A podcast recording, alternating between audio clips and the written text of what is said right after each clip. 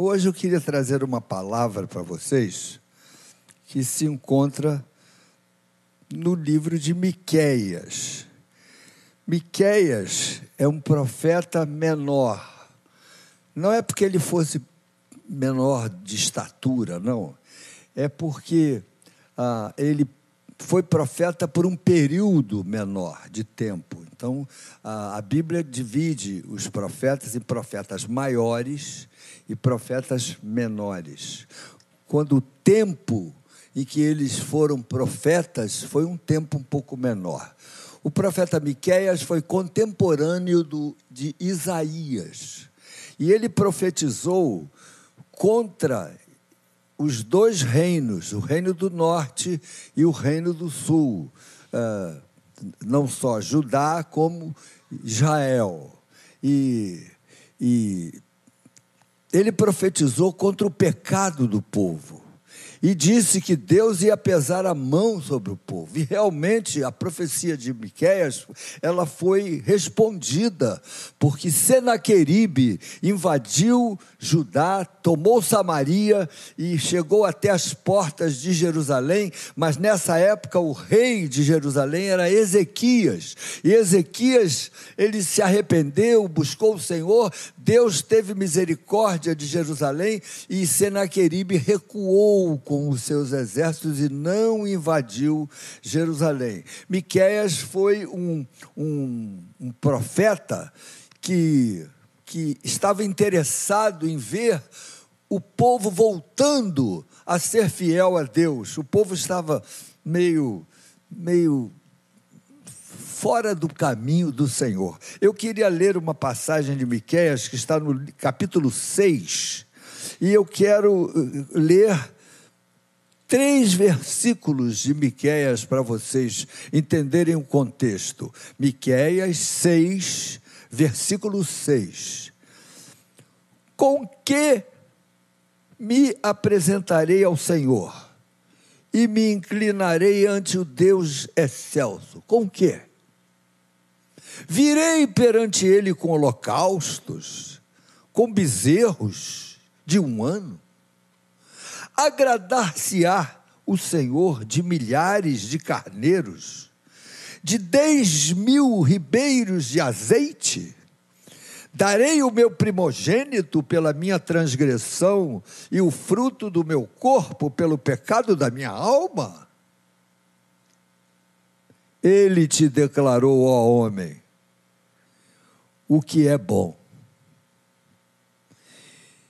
e que é o que o Senhor pede de ti. O que que o Senhor pede de nós, irmãos? O profeta Miqueias, em uma frase, ele define o que que o Senhor pede de ti. Que pratiques a justiça, que ames a misericórdia, e andes humildemente com o teu Deus. Irmãos, o que Deus pede de nós é simples, é conciso, cabe numa frase: que pratiques a justiça, que ames a misericórdia, e que caminhes e que andes humildemente com o teu Deus. Se você fizer isso, você vai ser um homem abençoado. Porque é isso que Deus pede de nós. Não pede que você faça isso, faça sacrifício, machuque o teu corpo, suba a escada de joelho. O que Deus quer de você e de mim, e de você que me ouve pela internet, é que você pratique a justiça e ames a misericórdia. Eu gosto de que justiça e misericórdia são colocadas juntas, porque é todo um equilíbrio. Claudete, você não vai gostar do que eu vou fazer. Eu vou chamar você. porque nós preparamos essa mensagem juntos.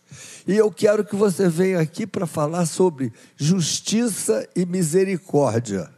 Não estava no script, mas você está preparada para falar sobre isso, porque nós preparamos essa mensagem juntos. Então,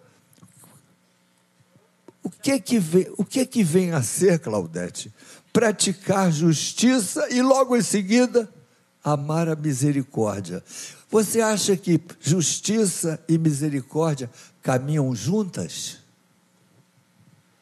Ao ler esse texto, eu gostei aqui quando diz assim: porque o Senhor mostrou, tá? Ele já mostrou. Irmãos, em nós mesmos nós não temos a capacidade de ver algumas coisas. Não há em nós, mas Ele vem nos mostrar. Como é que você descobre essas coisas? Se você andar junto com Jesus, não é verdade? Para alguém te mostrar alguma coisa, essa pessoa tem que estar do teu lado, tem que estar próximo. Então, para que eu conheça justiça e misericórdia, eu preciso estar caminhando com Deus. Esse texto diz: Ele já te mostrou o que é bom.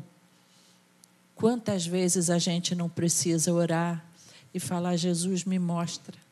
Eu não sei se eu tomo o caminho A, B ou C. Eu não sei se essa decisão é certa ou é errada.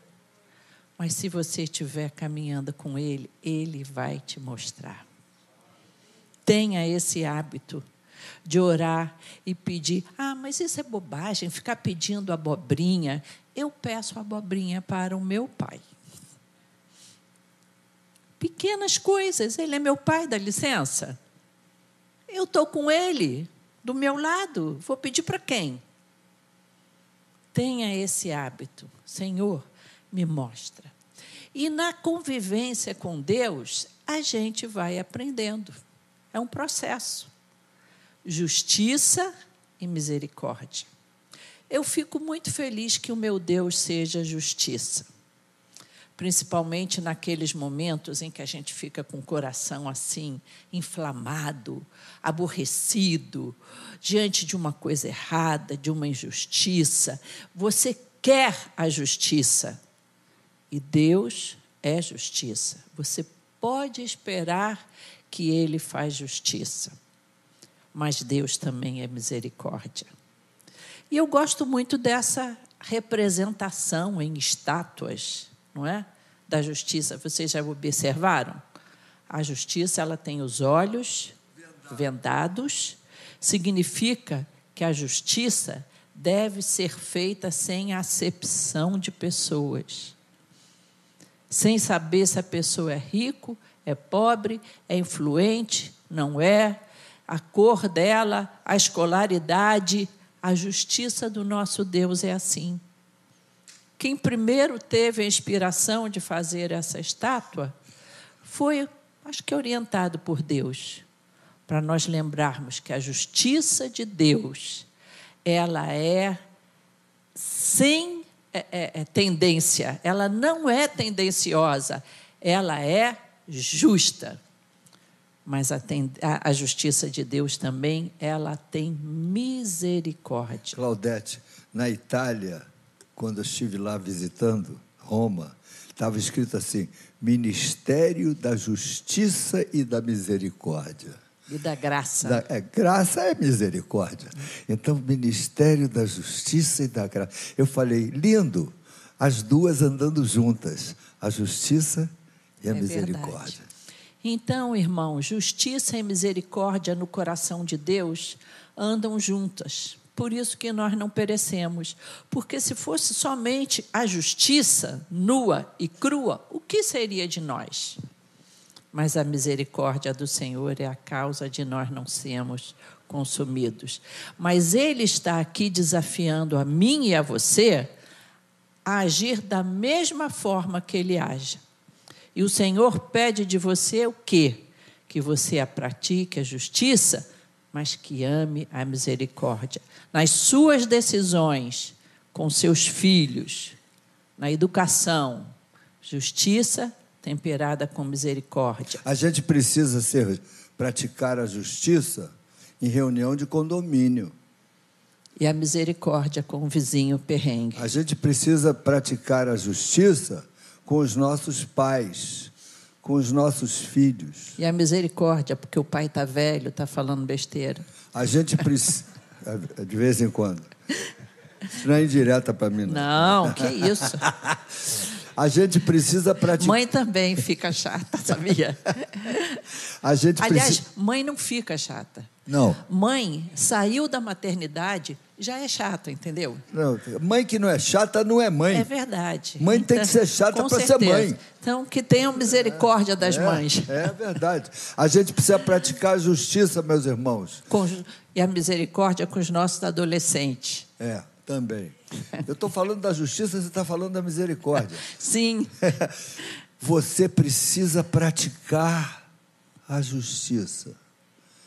Isso significa que você não pode levantar falso testemunho de uma pessoa, ser malicioso com uma pessoa.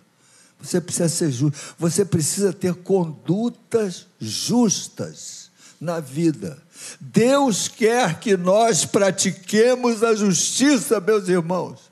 Se esse país fosse feito só de brasileiros que praticassem a justiça, nós não íamos precisar de polícia, não íamos precisar de arame farpado nas, nos, nas grades, não íamos ter eh, cadeia, isso é utopia, não vai acontecer, só no céu.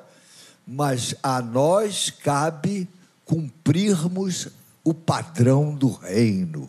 O que Deus quer de você, que você pratique justiça e, e misericórdia. a misericórdia. O pastor Paulinho está por aí? Não sei se ele está aí. Bom, ele quando ele estava para ser ordenado pastor, ele procurou cada um dos nossos pastores e pediu um conselho. Me dá um conselho para a minha vida pastoral. E ele também me pediu um conselho. Eu disse, meu filho, uma palavra só que você não deve levar no seu coração, no seu ministério: misericórdia. As pessoas chegam até você as pessoas chegam até nós precisando de misericórdia. Então a gente precisa lembrar que o nosso Deus é misericordioso e que então eu também preciso praticar a misericórdia em relação aos outros. Misericórdia significa cordum misere. O que, é que vem a ser cordum? Coração miserável. No sentido de coração que se humilha, coração que se condói, coração que não é altivo, coração que não é soberbo, um coração que olha para o miserável, um coração com misericórdia. Essa palavra é linda, cordum misere. As pessoas têm muita facilidade de ter misericórdia, às vezes, com um pobre, com uma pessoa desprovida de, de, de posição social, mas muitas vezes não tem um coração misericordioso com alguém que é mais rico, mais inteligente, mais soberbo, então começa a querer julgar essa pessoa sem misericórdia. Mas o Senhor pede de nós que pratiquemos a justiça e que amemos. Amemos. amemos. Amar é muito maior do que praticar. Praticar tudo bem, mas o amar põe o coração, põe a vida, põe os sentimentos. Misericórdia tem que pesar mais na balança. Amém? Obrigado. Pode, pode. Obrigado. Já irmão. colaborou. Amém. Aleluia. Mas o que, que o Senhor pede de nós, meus irmãos? Para terminar, essa mensagem é para você levar para casa e pensar. Cada um aqui, pensar no que Deus quer de você, que você pratique a justiça. que você ame a misericórdia. E para concluir a frase, e que andes humildemente com o teu Deus. Irmãos, andar com Deus não é vir aqui na igreja domingo de manhã ou domingo à noite. É um bom momento e louvamos a Deus juntos. Estamos na igreja, é formidável estar na casa do Senhor. Mas andar com Deus é andar 24 horas. É acordar de manhã e trazê-lo para perto. Agradecer mais uma noite de sono. Acordei, estou vivo, aleluia. Andar com Deus é fazer de Deus o seu companheiro de todos os momentos.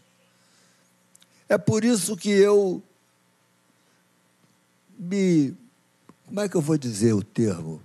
Eu me desencantei com futebol. Quando eu era mais novinho, eu, eu era fanático por futebol. Sempre morei perto do Maracanã. Eu ia para o Maracanã a pé. Até hoje, se eu quiser, daqui eu vou para o Maracanã a pé. Eu ah, ouvia o, o grito do Maracanã quando alguém fazia gol. Eu era fanático. Mas o futebol passou a ser um Deus na minha vida, sabe? Outras pessoas têm como Deus o corpo, malhação do corpo, o, o bíceps, o tríceps. Outras pessoas têm como Deus o sexo. Outras pessoas têm como Deus as viagens. Outras pessoas têm como Deus as roupas. Tudo que ocupa o primeiro lugar na nossa vida passa a ser o nosso Deus. E nesse sentido, até teu marido pode passar a ser teu Deus, teu filho, teu, sei lá, teu trabalho, o dinheiro. Existem muitos deuses, meus irmãos. Mas o Senhor quer que você ande com Ele. Ande com Deus. O resto é consequência, o resto é secundário. A gente tem que valorizar as coisas de Deus. A minha pergunta é: estamos no mês de agosto, quase setembro. Desde o início do ano, qual foi a pessoa que você influenciou, que você se esforçou que você evangelizou, que você se interessou para que essa pessoa tivesse tido um encontro com Jesus. Eu fiquei feliz hoje, antes de começar o culto, porque eu conversei com o Tiago, ai Jesus, e com a Karine. Conversei com o Tiago e com a Karine estão aqui, um casal simpático, eles têm. Essa menina, sua filha, ah, é a que tem 13 anos. Aí eu fui saber da vida do Tiago e da Karine. Como é que foi isso? Ah, eu conhecia o Dene. O Dene é esse menino que está aqui na frente, sentado do lado da esposa. E o Dene me convidou para uma reunião. foi a Natália. Então, tira o, tira o galardão do Dene, entra com o galardão da Natália. A verdade é que a Natália convidou e eles foram. E a Natália e o Dene deram uma certa uma certa atenção ao Tiago e à Karine.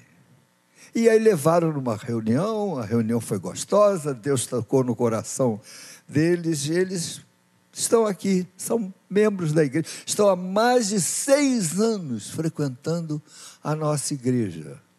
São, como que diremos, uns filhos espirituais da Natália e do Dene. Eu falei, que legal. Esses dois meninos não são crentes só para eles, eles são crentes para os outros. Quando a gente anda humildemente com o nosso Deus, a gente está interessado, irmãos, em ver alguém abençoado. Como nós. Do que que o seu coração está transbordando? Meus irmãos, a boca fala do que está cheio o coração. Se no seu coração só tem futebol, você só vai falar de futebol. Eu dei plantão por anos, sou médico, cirurgião, e por anos dei plantão. E na sala de, de reunião dos, dos, dos, colegas, havia um colega nosso que tinha criação de cachorro pastor alemão. Mas ele era totalmente dedicado à criação de pastor alemão. Ele tinha mais de 40 cachorros. Ele tinha o campeão da raça, que ele sabia o nome do bisavô do, do cachorro dele. O cachorro tinha bisavô, e tinha avô, e tinha pai, tudo catalogado. Uma, ele é, era o, o cachorro principal do, do canil. E ele só falava de cachorro. Chegava perto dele, podia estar conversando o que você quisesse. Daí a dez minutos estava se falando de cachorro, de, de como é que o cachorro vai para a exposição e qual é o jeito do Eu aprendi tanta coisa sobre cachorro que vocês nem imaginam. O cachorro é bom, ele não pode julgar o jarrete. Não pode julgar o jarrete sei lá o que, era jarrete. Jarrete era alguma coisa que tinha aqui na perna do cachorro, e quando ele andava, o jarrete não podia fazer assim, tinha que fazer só. Na... Meus irmãos, ele gostava de cachorro. E a minha pergunta para você é: do que que você gosta? O que que ocupa o seu pensamento? A Bíblia diz que o que é bom para você é que você ande humildemente com o teu Deus. Andar com Ele sem ser arrogante, sem ser soberbo, sem achar que você é o, é o, o, o rei da cocada frita, pretas, porque você é, é, é você você não passa de um protozoário. Eu estava falando hoje de manhã lá na, na igreja de Caxias que eu gosto de de ver esses, esses anúncios da NASA. Houve uma sonda que foi lançada em 1978. Essa sonda saiu do sistema solar. Ela já está no universo profundo. E um dos cientistas disse: Eu vou tirar uma foto do planeta Terra e fez com que a sonda virasse assim e tirasse uma foto do nosso planeta. Meia hora para o sinal emitido aqui chegasse lá na sonda. E depois, não sei quanto tempo, da fotografia, porque a sonda tirou uma foto da Terra. Irmãos, eles publicaram essa foto. Se vocês estiverem interessados, entrem aí na internet e coloquem lá: fotografia da Terra tirada por uma sonda que saiu do sistema. Vai aparecer. E aí é um universo negro, enorme. E um pontinho, irmãos, um pontinho, um cisco microscópico que era o nosso planeta Terra. E a conclusão daqueles cientistas assim, está aí nesse cisco todos os nossos sonhos, todos os nossos medos, todas as nossas brigas, todos os nossos ódios, todos os nossos amores. O nosso Deus é assim. Quando olha para nós, somos tão pequenos, mas Ele quer que a gente ande com Ele. Ele quer que você o busque. Apesar de sermos tão pequenininhos, somos tão preciosos. Não me pergunte por que, que somos preciosos a Deus, porque eu também não sei o que, que Ele viu em nós, que, por que, que Ele se importa comigo tão esse cisco diante do universo, diante de um Deus maravilhoso? Eu não sei. Eu só sei, queridos, que Deus está interessado que nós andemos humildemente na presença dEle. Nós vamos nos colocar de pé, vamos orar. E eu quero perguntar a você: você não quer andar humildemente na presença de Deus? Você não quer fazer esse, esse compromisso? Meu Deus, me ajuda, já que eu sei o que é bom para mim, que eu pratique a justiça, que eu ame a misericórdia, que eu ame a misericórdia, me ajuda a caminhar, a caminhar humildemente contigo, fazer de ti o meu amigo, fazer de ti o meu companheiro. Deus nos ama tanto, meus irmãos, que Ele enviou o seu único filho, Jesus Cristo, para morrer por nós na cruz do Calvário, para que o nosso nome fosse escrito no livro da vida. E isso significa que Ele nos considera, Ele nos ama, Ele, Ele quer que nós sejamos felizes, que o contemplemos, que vivamos na Sua presença. Não me pergunta por que, que Deus nos ama. Não sei. Eu só sei que Deus nos ama. Então, meu filho, pede ao Senhor que te ajude a andar humildemente na presença do nosso Deus. Se você fizer isso, você vai ser abençoado. Você vai ser cheio do Espírito Santo. Você vai falar e as pessoas vão sentir um, uma, uma, um toque especial. Você vai, vai ser bênção na vida dos outros. Se você caminhar humildemente com o teu Deus. Eu quero orar por algumas pessoas. Algumas estão lá na internet, não estou vendo. Algumas estão aqui. Você quer? Você quer que nós oremos por você nesse momento para que você para que você diga com sinceridade na presença de Deus: Jesus, me ajuda a caminhar, a andar humildemente na tua presença. Gostaria? Isso é um compromisso diário, meus irmãos. Isso é uma luta contínua contra nós mesmos contra as nossas ranzinzices, contra as, contra as nossas limitações, contra as nossas incredulidades. Deus sabe quem nós somos e apesar disso, apesar de tudo, Ele quer que nós caminhemos na presença dEle. Eu vou orar por você. Se você quiser que eu ore por você, faz assim com a mão. Ó. É comigo mesmo, meu Deus. Eu estou precisando disso. Em nome de Jesus aqui estamos nós, Pai, numa noite chuvosa, com poucas pessoas aqui na nossa reunião. Outro tanto nos ouve pela internet. Gente que precisa de uma experiência bonita com Jesus.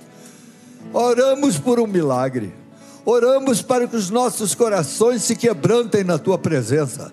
Oramos para que tu nos ajudes a te buscar com sinceridade, com dedicação, com transparência, com verdade. Dá-nos, meu Deus, conhecermos e separarmos o que é precioso do que é vil, que possamos separar o precioso do vil nas nossas vidas, dedicarmos às coisas que têm valor. Ajuda-nos a, a caminhar humildemente na tua presença, meu Deus. Eu te oro em nome de Jesus. E todo o povo de Deus disse: Amém. Glória a Deus.